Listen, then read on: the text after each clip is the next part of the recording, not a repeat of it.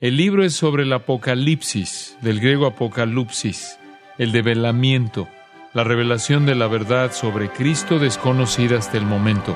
Aprenderemos cosas sobre Jesucristo que no supiéramos si no fuera por este libro.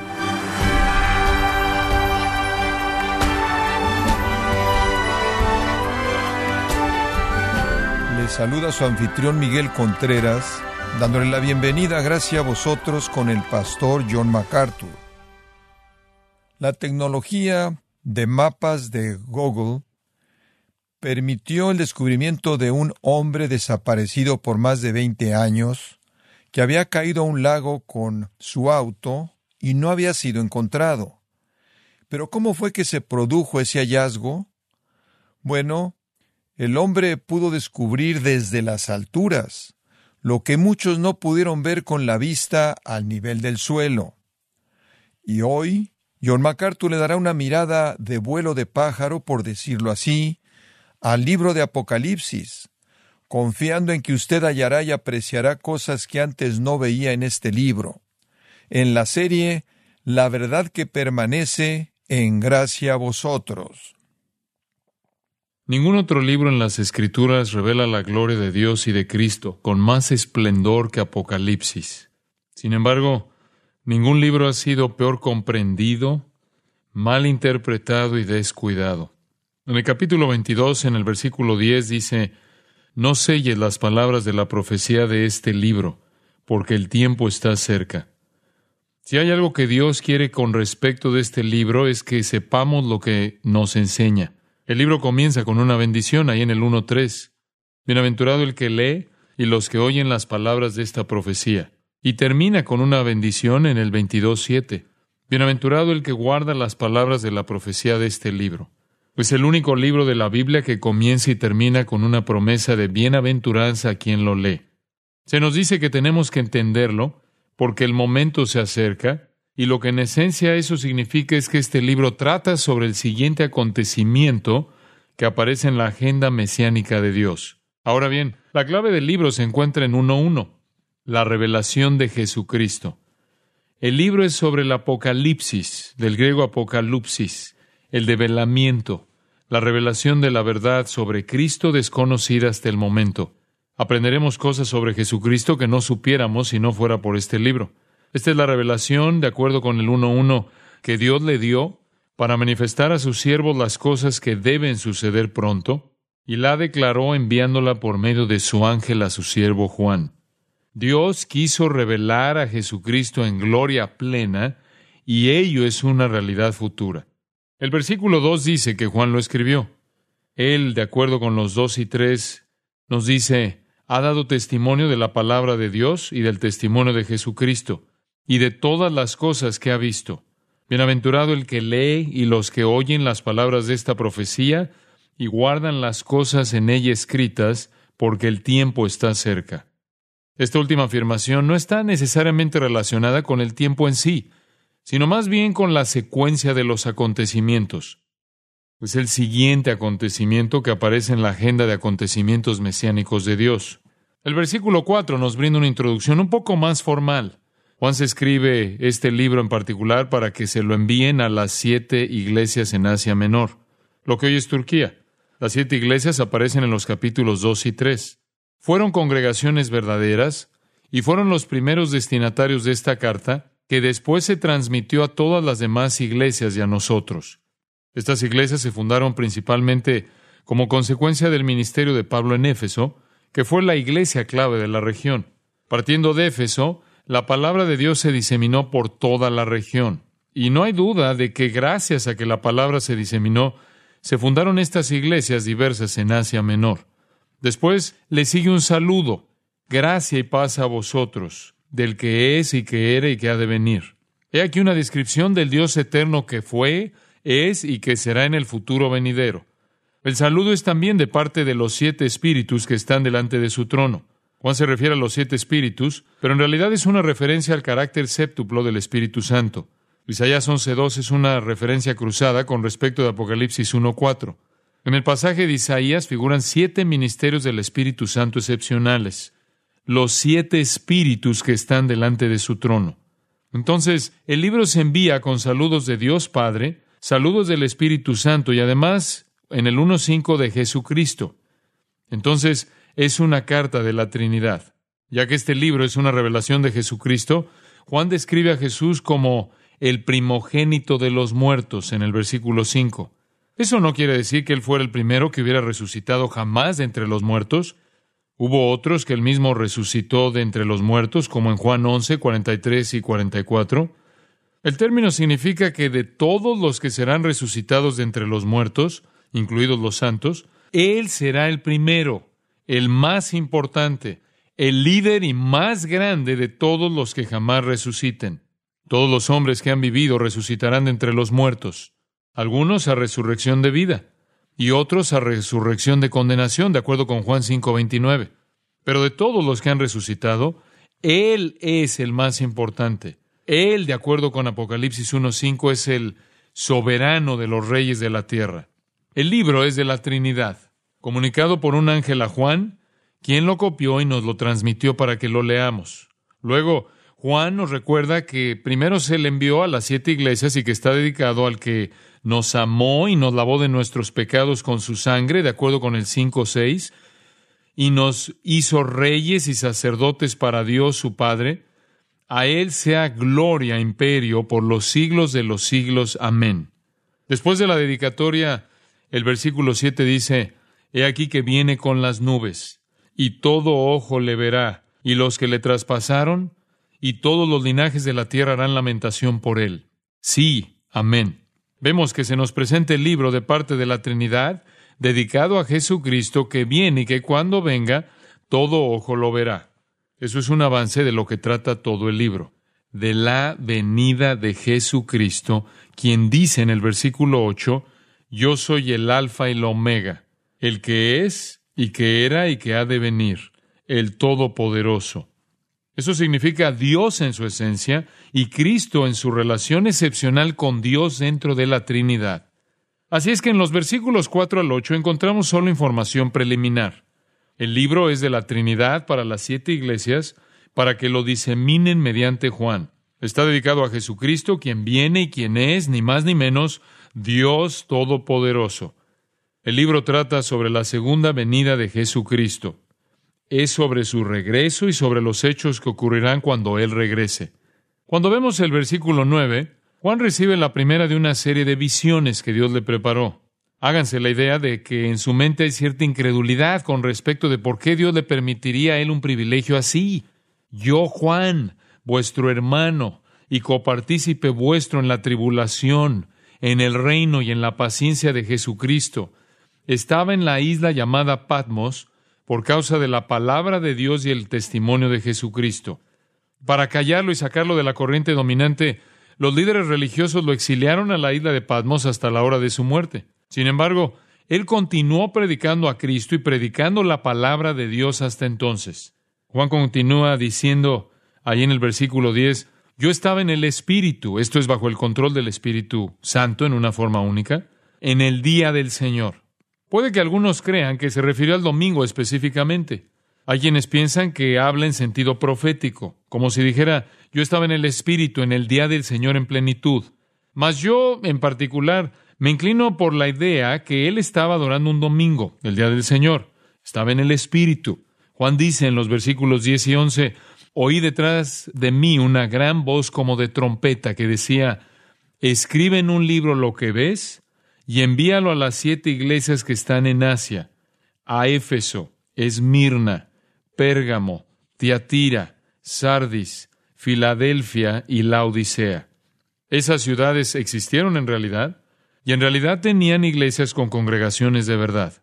Entonces, cuando Juan se volvió a ver quién le estaba hablando, tuvo una visión de Jesucristo en versículo 12.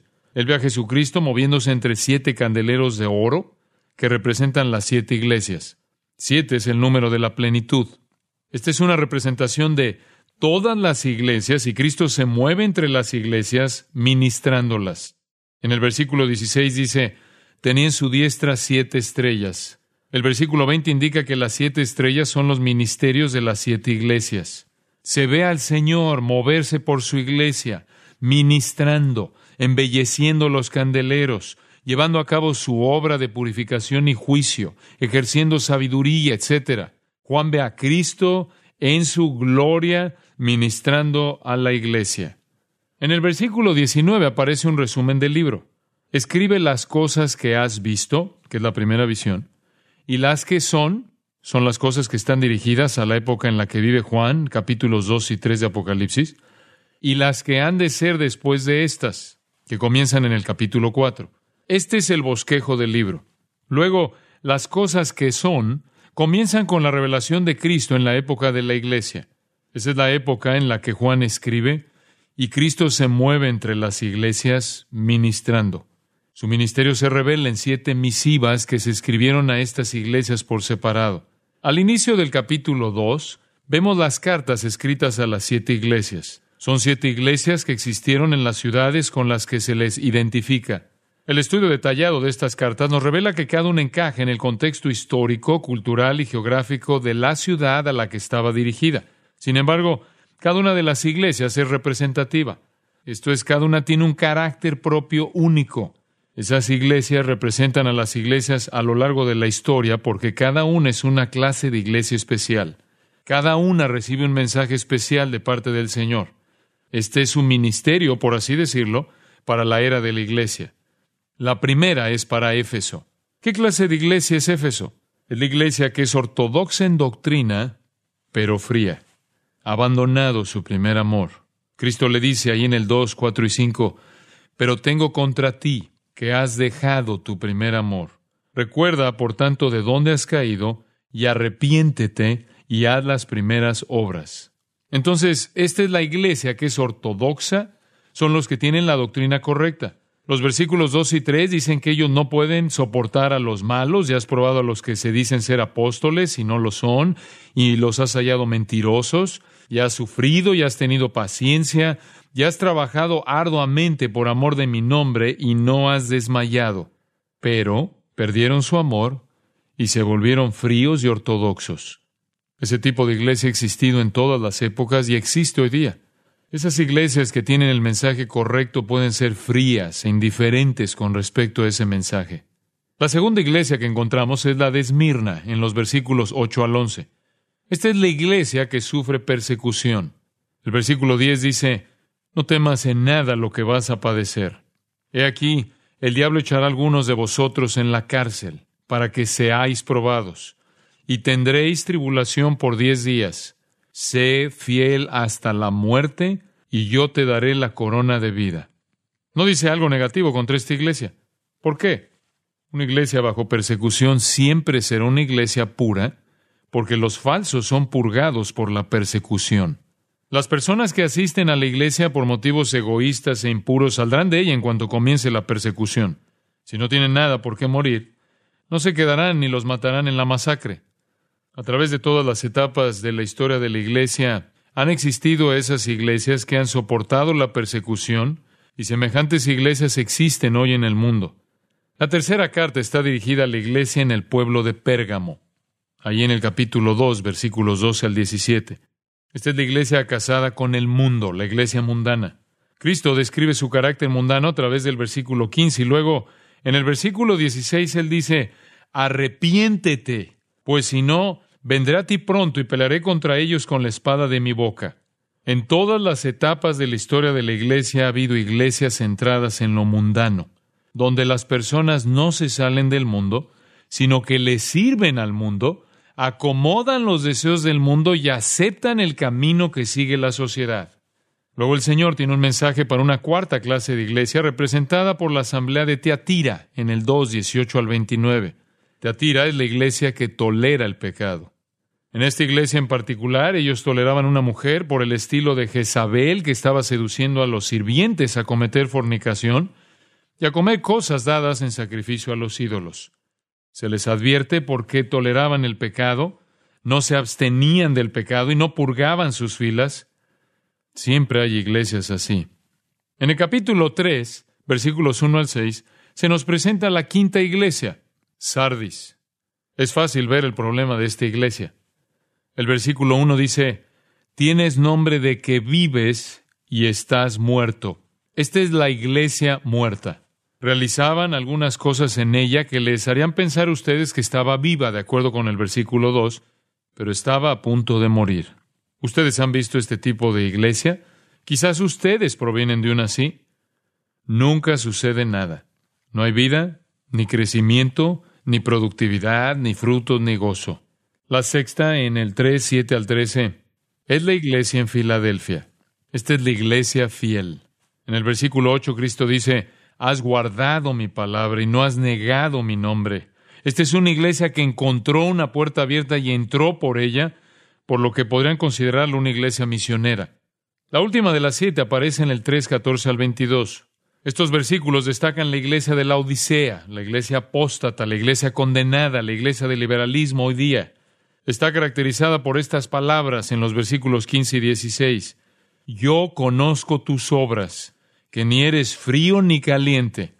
Ojalá fueses frío caliente, pero por cuanto eres tibio y no frío ni caliente, te vomitaré de mi boca. Esta es la iglesia rechazada, falsa. Creo que estas siete cartas se pueden aplicar a la iglesia de hoy día. Ustedes dicen, ¿cómo sabemos qué clase de iglesia es una iglesia? Yo les diré cómo. Una iglesia ha de caer en estas categorías particulares cuando la influencia dominante en la iglesia se orienta a una de esas áreas. Si la influencia dominante en la iglesia es la ortodoxia fría, la iglesia reflejará un punto de vista frío y ortodoxo, aun cuando algunos de sus miembros sean apasionados. Si la influencia dominante es la indiferencia hacia Dios, sin producción y sin vida, es una iglesia muerta, aunque pueda haber algunas personas que demuestren una vida espiritual. Cualquiera que sea la influencia dominante, ésta le da carácter a la iglesia. Si la iglesia está caracterizada por un número dominante de personas fieles que entran por la puerta abierta y llevan consigo la palabra de Dios, esta será señalada como una iglesia fiel, del tipo de la de Filadelfia. El final de Apocalipsis 3 es el final del mensaje a las iglesias. No oímos la palabra iglesia de nuevo en el libro de Apocalipsis hasta el final mismo, en el capítulo 22, cuando Jesús dice, Yo Jesús he enviado mi ángel para daros testimonio de estas cosas en las iglesias. La iglesia no aparece a partir de aquí hasta que se le llama a la iglesia por otro nombre en el reino milenario, y es el de novia. La última palabra en el capítulo 3 es iglesias. Cada uno de los mensajes a las iglesias termina de la misma forma. El que tiene oído, oiga lo que el Espíritu dice a las iglesias. Lo vemos en el 2, 7, 11, 17, 29, en el 3, 6, 13, 22. ¿Qué quiere decir esto? Quiere decir que el mensaje a esas iglesias va más allá de ellas hasta todo el que tenga oído espiritual. Ahora llegamos al capítulo 4 y dejamos la era de la iglesia. A menudo las personas se preguntan, ¿Dónde entra el rapto? Está en los espacios en blanco entre los capítulos 3 y 4. Tenemos la iglesia en la tierra en los capítulos 2 y 3. De pronto aparecemos en el cielo en el capítulo 4. El tema del cielo es la adoración. En el 4.1 leemos, Después de esto miré, y he aquí una puerta abierta en el cielo. Y la primera voz que oí, como de trompeta, hablando conmigo, dijo, Sube acá y yo te mostraré las cosas que sucederán después de estas. Ahora pasamos a la fase 3 del plan. Hemos examinado las cosas que has visto y las que son en los capítulos 1 al 3.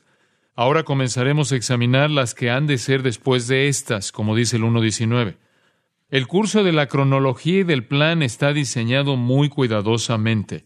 Observe el 4.2. Y al instante yo estaba en el Espíritu. Lo que significa que a él lo guiaba el Espíritu hacia esta visión. Esto es lo que él vio. He aquí un trono establecido en el cielo. Y la palabra griega para establecido supone la idea de permanencia. Este no es cualquier trono pasajero, es un trono eterno, permanente, el trono de Dios.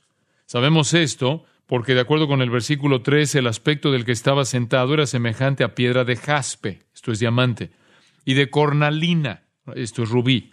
Y había alrededor del trono un arco iris, semejante en aspecto a la esmeralda. Tal arco iris de esmeralda es reflejo de la fidelidad de Dios.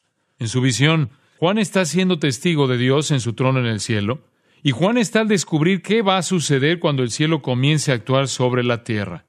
Primero, averigüemos quién está allá arriba. Versículo 4. Y alrededor del trono había veinticuatro tronos, y vi sentados en los tronos a veinticuatro ancianos, vestidos de ropas blancas, con coronas de oro en sus cabezas. Ahora bien, ¿quiénes son ellos? Yo creo que representan la iglesia de Jesucristo. Esta escena trata sobre una época de recompensas. El énfasis está en las coronas doradas en las cabezas de los ancianos. Veo esta escena como la iglesia en el rapto ahora completada en el cielo, reinando con Dios alrededor de su trono en gloria, luego de haber sido recompensada. Cuando Jesús viene a llevar la iglesia en el rapto, él dice en Apocalipsis 22, 12, He aquí yo vengo pronto y mi galardón conmigo. Creo que lo primero que sucede cuando seamos arrebatados es que nos elevamos al cielo y recibimos nuestras recompensas. Aquí están estos ancianos que llevan coronas, están sentados en tronos y usan ropas blancas. A la iglesia se le prometen los tres. No creo que los ancianos representan Israel basado en el 5, 9 y 10, donde dice cantaban un nuevo cántico diciendo, digno eres de tomar el libro y de abrir sus sellos, porque tú fuiste inmolado y con tu sangre nos has redimido para Dios de todo linaje y lengua y pueblo y nación, y nos has hecho para nuestro Dios reyes y sacerdotes, y reinaremos sobre la tierra. Los que han sido redimidos están cantando esa canción. Creo que esta escena se refiere a la gente redimida, los que son salvos, aquellos que han sido redimidos en cada tribu, lengua, pueblo y nación. Según yo lo veo, no puede referirse a los ángeles, no puede referirse a santos de Israel, por lo que debe referirse a la iglesia. La visión continúa ahí en el 4.5. Y del trono salían relámpagos y truenos. Entonces Juan ve de nuevo la visión del Espíritu séptuplo ante el trono divino. Entonces Juan dice en el versículo 6, y delante del trono había como un mar de vidrio semejante al cristal. La imagen es semejante a la de Ezequiel 1. Juan describe cuatro criaturas vivas alrededor del trono. Creo que son ángeles, y Juan los describe como en adoración, versículos 9 al 11. Todo el cielo está en adoración. Los ángeles, los santos, la iglesia, todos están dando alabanza y gloria a Dios. Como dije antes, de eso es de lo que se trata el cielo. El cielo es un lugar donde todo el mundo adora a Dios. Y eso es lo que Juan ve cuando tiene esta visión del cielo. Pero entonces algo interesante sucede en el capítulo 5. Se interrumpe la adoración. Versículo 1. Y vi en la mano derecha del que estaba sentado en el trono un libro. ¿Saben lo que es? Es el documento de propiedad de la tierra porque estaba, versículo 1, sellado con siete sellos. La ley romana exigía que un título fuera sellado siete veces. Enrollaban el pergamino hasta un lugar, lo sellaban, lo enrollaban un poco más, lo sellaban de nuevo, y así hasta siete sellos. La razón de tantos sellos es que nadie podía abrir fácilmente el documento sin ser descubierto. Creo que este es el testamento de Dios para darle la tierra a Jesucristo. Esa fue su promesa en el Salmo 2, 8, 9, cuando el Señor dijo, pídeme y te daré por herencia a las naciones. Los quebrantarás con vara de hierro, como vasija de alfarero los desmenuzarás. Esa fue la promesa al Hijo. La escena en el cielo continúa. Y nos dice ahí los versículos 2 al 5 del capítulo 5, ¿quién es digno de abrir el libro y desatar sus sellos? Y ninguno, ni en el cielo, ni en la tierra, ni debajo de la tierra, podía abrir el libro, ni aun mirarlo. Y lloraba yo mucho, porque no se había hallado a ninguno digno de abrir el libro, ni de leerlo, ni de mirarlo. Y uno de los ancianos me dijo, no llores. He aquí que el león de la tribu de Judá, la raíz de David, ha vencido para abrir el libro y desatar sus siete sellos. Uno de los ancianos, que es un representante de los redimidos, sabe que Jesucristo es el único digno de abrir ese pergamino. El versículo 6 describe a aquel que avanza en medio de las criaturas vivas. Estaba en pie un cordero como inmolado, que tenía siete cuernos. Esto significa poder pleno. Siete significa plenitud. El cuerno del animal hace referencia al poder. Y continúa, y siete ojos, que se refieren a sabiduría perfecta, los cuales son los siete espíritus de Dios, de nuevo el Espíritu Santo. Versículo 6 lo indica. Con que aquí está Jesucristo, lleno de sabiduría del Espíritu de Dios y lleno de poder, versículo 7, vino y tomó el libro de la mano derecha del que estaba sentado en el trono. Tengan este valioso versículo en mente, subrayenlo varias veces, marque el desarrollo de todo lo que va a suceder. Jesús toma el pergamino y va a tomar de nuevo a la tierra. El paraíso será recuperado. ¿Qué creen ustedes que sucede en el cielo como resultado? Versículos 8 al 14 indican que provoca mayor adoración. ¿Por qué está tan emocionado el cielo? Están cansados de la rebelión en la tierra. Cuando ven que Cristo ha tomado el pergamino y comienza a desenrollarlo y lo trae de nuevo a la tierra, se emocionan. Hay gloria y alabanza y adoración, culminando en esta maravillosa declaración en el versículo 12, el Cordero que fue inmolado es digno de tomar el poder, las riquezas, la sabiduría, la fortaleza, la honra, la gloria y la alabanza. Apenas se puede leer esto sin pensar en el Mesías. Esta fase final del plan comienza en el cielo. Dios en el trono sostiene el título de propiedad de la tierra. Mientras el cielo está adorando, buscando a alguien apropiado para tomar el título y recuperar la tierra, el Cordero viene a tomar el título de propiedad y recuperar la tierra. Eso provoca más muestras de alegría de nuevo.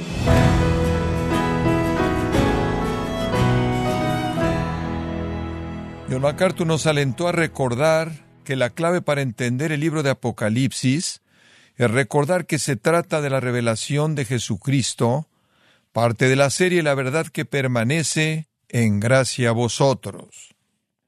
Y queremos recordarle, estimado oyente, que tenemos a su disposición el libro Pablo y Liderazgo.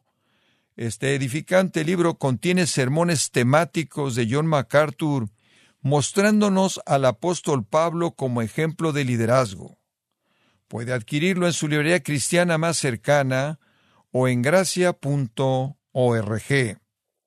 Recordándole que puede descargar todos los sermones de esta serie La verdad que permanece, así como todos aquellos que he escuchado en días, semanas o meses anteriores, animándole a leer nuestro blog con artículos relevantes, ambos en gracia.org.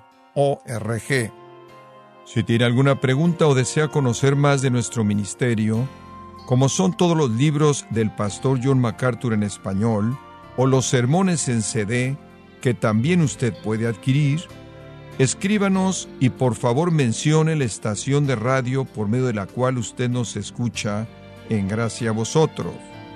Es importante conocer no solo el país y ciudad de donde usted nos escucha, sino también la radio. Para quienes contactan nuestro ministerio por primera vez, pueden solicitar una copia del mensaje de promoción sin costo alguno, un mensaje por oyente únicamente. Si usted vive en los Estados Unidos o Puerto Rico, escríbanos a Gracia Vosotros, P.O. Box 4000, Panorama City, California 91412. O puede escribirnos a través del siguiente correo electrónico radio arroba gracia.org. Bueno, en nombre del pastor John MacArthur, de nuestro redactor Rubén Rocha y del personal de este organismo, le damos las gracias por su tiempo y sintonía, invitándole a que nos acompañe en la próxima edición y juntos continuar desatando la verdad de Dios un versículo a la vez, aquí en Gracia a vosotros.